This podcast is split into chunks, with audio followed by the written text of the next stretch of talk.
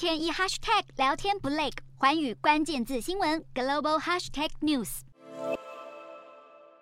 号称是普丁麾下最强佣兵团的瓦格纳集团，从监狱招募罪犯，充当亲乌先锋部队，传出在乌东前线对平民烧杀掳掠，犯下数以千计的战争罪，在国际间恶名昭彰。美国白宫本月稍早以瓦格纳投入五万名佣兵，还有招募来的罪犯到乌克兰作战为由，正式把瓦格纳认定为跨国犯罪组织，并在美国时间二十六日祭出新一轮制裁，冻结瓦格纳集团在美国的资产，并限制他们获取武器的管道。面对国际指控，瓦格纳首脑普里格金却死也不认错，还写信到白宫询问自己到底犯了什么罪。除瓦格纳外，二十六日被美国点名制裁的还有另外十一个资助俄军侵略的实体，包括一间中国企业长沙天仪空间科技研究有限公司。美国财政部在声明中表示，这间中国科技公司替瓦格纳集团收集乌克兰卫星图像，协助佣兵攻打乌国城镇。美国参议院外委会主席梅南德兹还呼吁华府，要是中国提供俄罗斯关键军事技术，美方应该开始考虑也把中国列入制裁对象，否则只会助长血腥侵略。